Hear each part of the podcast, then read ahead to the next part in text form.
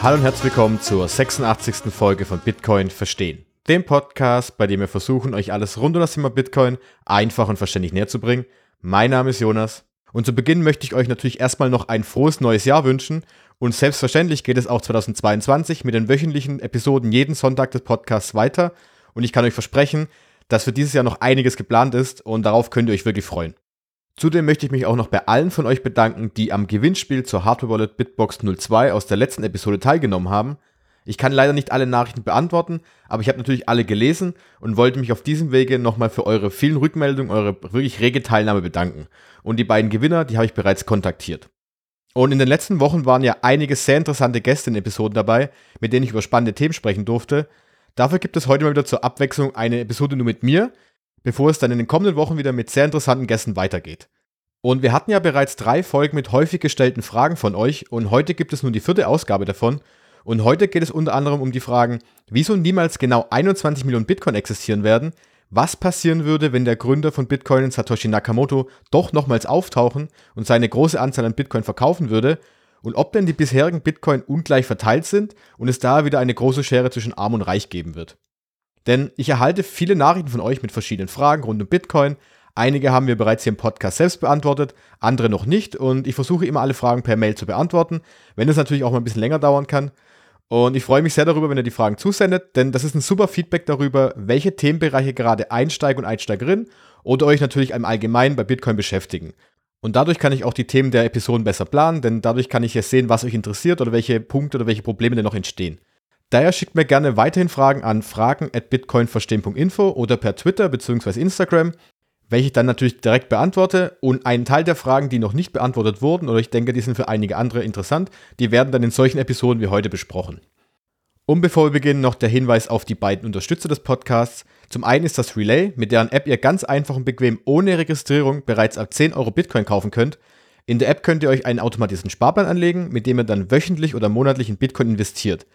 Zudem kauft ihr eure Bitcoin direkt auf euer Wallet in der Relay-App, sodass ihr die volle Kontrolle über eure Bitcoin-Guthaben besitzt und auch keine weitere Wallet zum Kauf benötigt. Dank der einfachen Handhabung und dem direkten Kauf in der App ist Relay insbesondere auch für Einsteiger und Einsteigerinnen sehr zu empfehlen. Und ihr könnt dank verschiedener Stufen die Basisgebühren von 2,5% auf bis zu 1% senken. Wenn ihr einen Sparplan anlegt und den Empfehlungscode Bitcoin verstehen verwendet, den ihr einfach im Kaufprozess eingebt, dann zahlt ihr nur 1,5% Gebühren und wenn ihr dann zusätzlich noch mit dem Sparplan über 100 Euro investiert, dann sinkt die Gebühr auf 1%. Alle Informationen zu Relay sowie den Rabattcode findet ihr in den Episodennotizen. Und nach dem einfachen Kauf eurer Bitcoin kommt natürlich irgendwann die sichere Aufbewahrung ins Spiel und hierfür kann ich euch die Hardware Wallet Bitbox von Shift Crypto empfehlen und viele von euch nutzen diese ja bereits und sind sehr, sehr begeistert davon. Denn mit der Bitbox könnt ihr eure Bitcoin-Guthaben bzw. die privaten Schlüssel sehr einfach und sicher langfristig aufbewahren. Dank der einfachen Bedienung kann ich dies auch wirklich allen empfehlen, die erst frisch zu Bitcoin hinzugestoßen sind. Und dank der Partnerschaft erhaltet ihr mit dem Code BTC Verstehen 5% Rabatt auf die Bitcoin-Only-Edition der Bitbox 02. Den Rabattcode und den Link zum Kauf findet ihr natürlich wie immer in den Episodennotizen. Und nach der ganzen Einleitung gehen wir nun mal mit euren Fragen. Der erste Punkt ist die bekannte Begrenzung der Anzahl aller jemals existierenden Bitcoin auf 21 Millionen. Auf diese Begrenzung stößt man ja bei Bitcoin sofort und ist ja auch einer der Gründe, wieso Bitcoin ein so guter Wertspeicher ist. Und auch wir im Podcast reden ja immer von dieser magischen Grenze von 21 Millionen. Doch das ist, wenn man es genau betrachtet, gar nicht so korrekt. Schauen wir uns dafür nochmal ganz kurz an, wie die Bitcoin in Umlauf kommen bzw. entstehen. Ganz einfach ausgedrückt, bei Mining erhalten die jeweils erfolgreichen Miner, die den nächsten Block gefunden haben, eine Belohnung in Form von neuen Bitcoin, die dann vom Netzwerk bzw. von dessen Netzwerkprotokoll oder Netzwerkcode freigegeben werden. Zu Beginn waren dies 50 Bitcoin und diese Anzahl halbiert sich alle 210.000 Blöcke, also circa alle vier Jahre, da spricht man auch vom Bitcoin-Halving, sodass derzeit pro Block 6,25 Bitcoin ausgeschüttet werden. Außerdem wird durchschnittlich alle 10 Minuten ein neuer Block erstellt.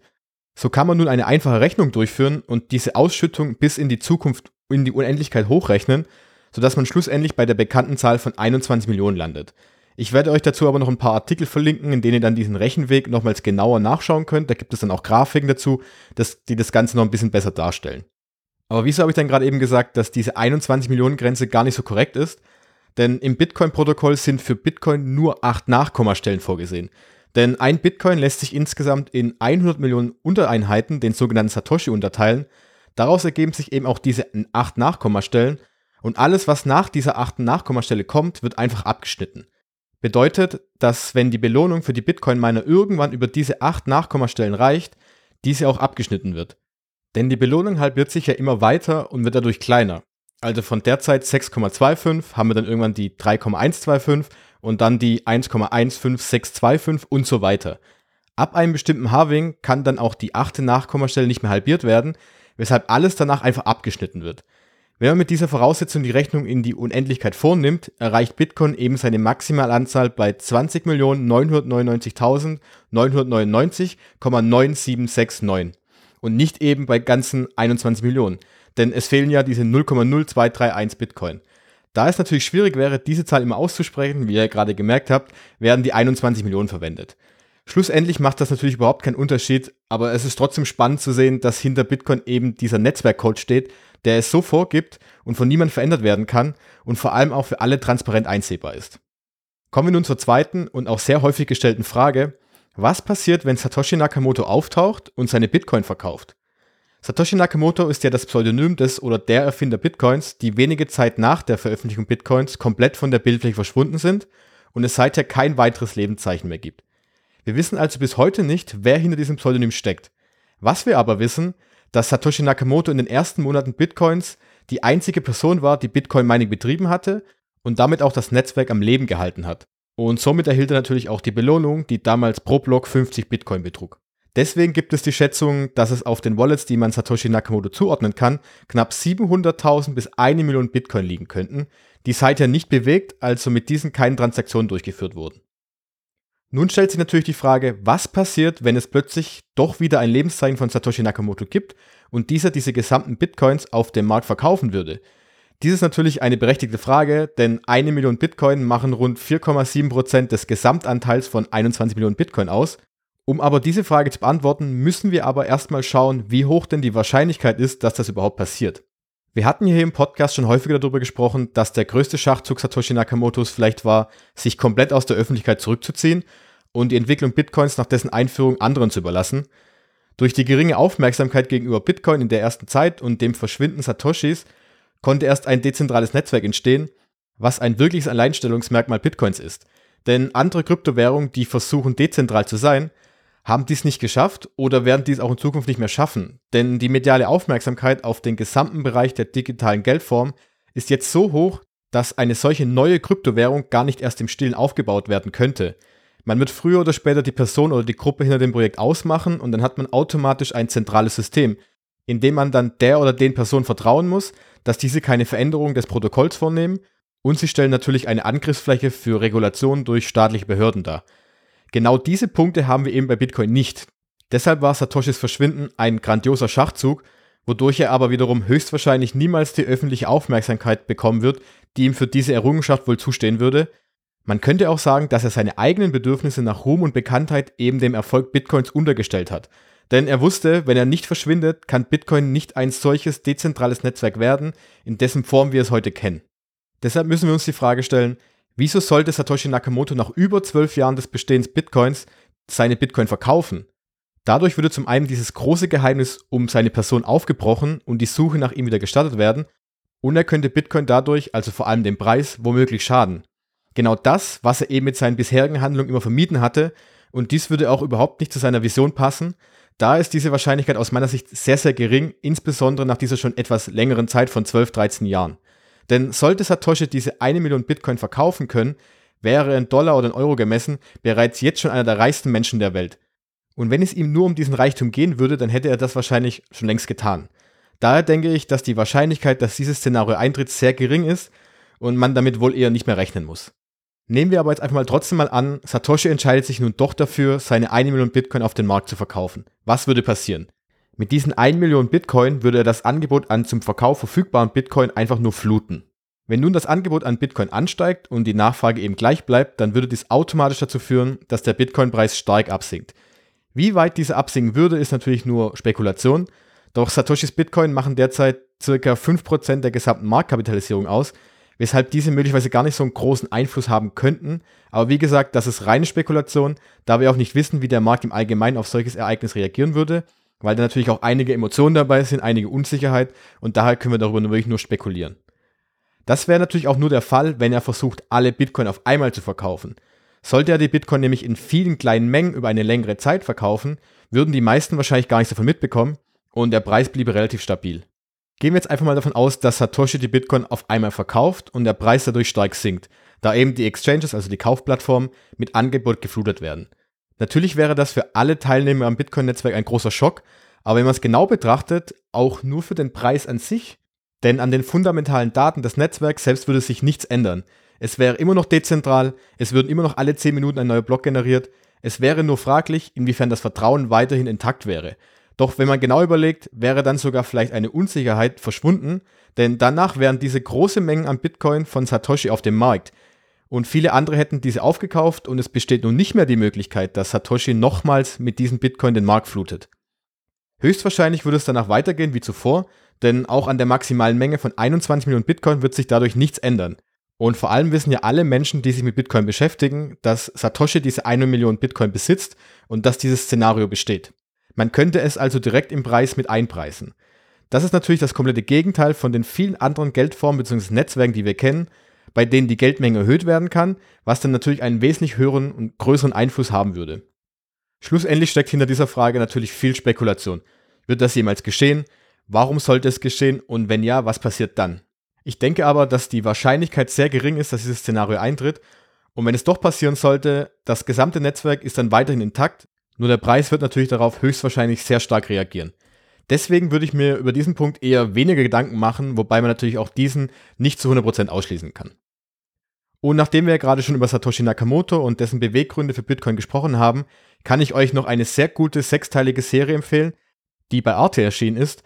Dort wird die Entstehung Bitcoins aus Sicht von Satoshi Nakamoto nacherzählt und einige Experten aus der Bitcoin-Welt kommen ebenfalls zu Wort und erklären, wieso Bitcoin so besonders ist und aus welchen Gründen Bitcoin eine Alternative zum derzeitigen Finanzsystem darstellt.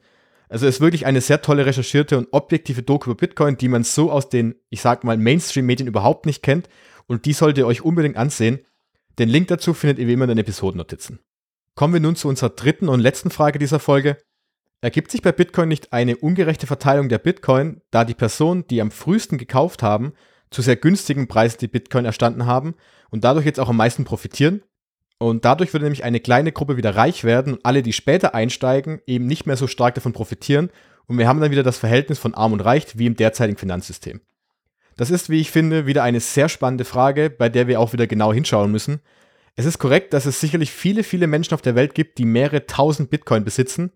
Häufig wird auch herangezogen, dass sich der größte Teil der Bitcoin auf wenige Wallets verteilt, wobei man da eher schwierige Aussagen treffen kann, denn Wallets können aus verschiedenen Adressen bestehen oder man kann natürlich mehrere Wallets besitzen, wodurch sich diese Verteilung nicht so einfach darstellen lassen kann.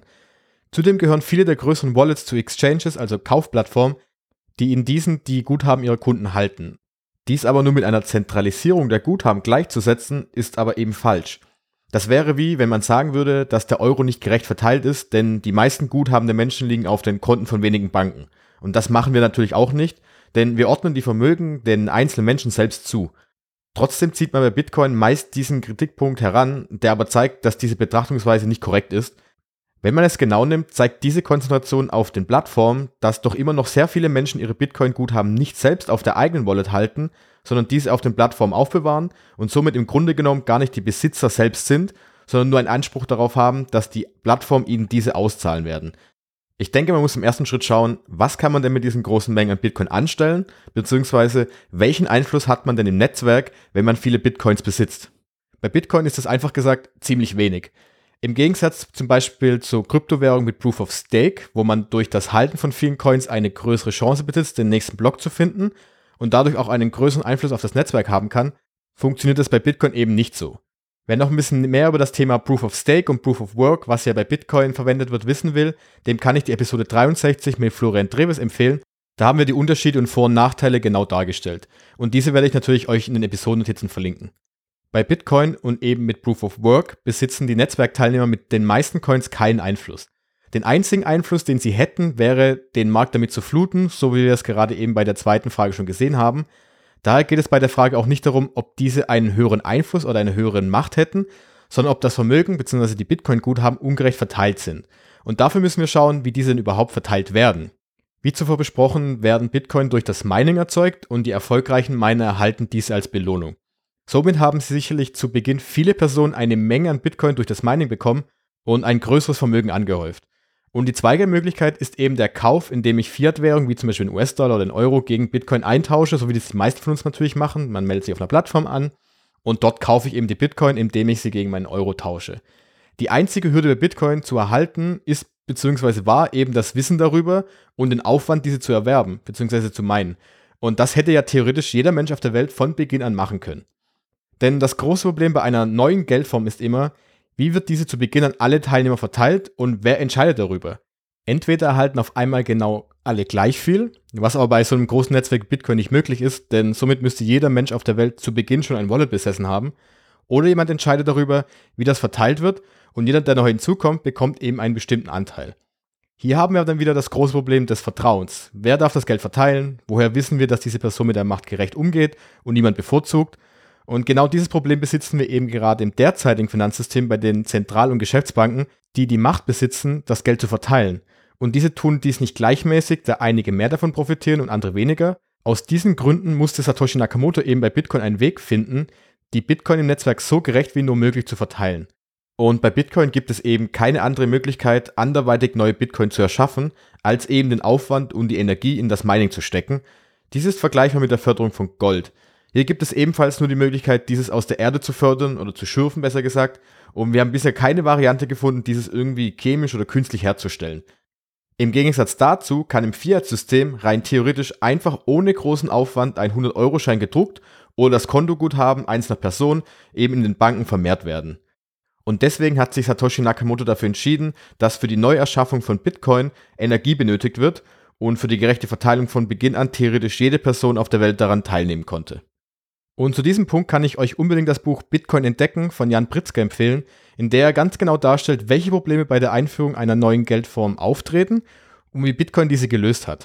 Und Satoshi Nakamoto hat insbesondere im Gegensatz zu vielen anderen Gründern von Kryptowährungen keine Coins bereits vorher erschaffen, bevor Bitcoin überhaupt für die gesamte Welt zugänglich war. Sowas nennt man nämlich umgangssprachlich Pre-Mine, also etwas vorher gemeintes schon, also man erschafft also bereits vor der Veröffentlichung Coins, bevor alle anderen einen Zugriff darauf haben und muss somit auch keine Leistung dafür bringen. Denn Satoshi musste auch selbst von Beginn an für jeden einzelnen Coin, den er erhalten hat, Mining betreiben und somit auch Energie in Form von Strom aufwenden. Nun werden aber viele sagen, dass trotzdem die ersten, die an diesem Mining-Prozess teilgenommen haben, davon auch am meisten profitierten. Und ja, das stimmt natürlich, doch man muss auch beachten, dass die Personen, die zu Beginn Zeit und Energie in Bitcoin gesteckt haben, ein großes Risiko eingegangen sind. Denn zur damaligen Zeit war Bitcoin sehr klein, Bitcoin besaß selbst keinen monetären Wert und niemand wusste, ob Bitcoin überhaupt jemals einen monetären Wert besitzen würde oder einfach wieder verschwindet. Daher wurden sie für ihr Risiko belohnt und im Gegensatz dazu ist das Risiko zum Beispiel heutzutage wesentlich geringer, dass Bitcoin nochmals komplett verschwindet, weshalb auch vielleicht der Profit von allen, die heute erst einsteigen, geringer sein könnte.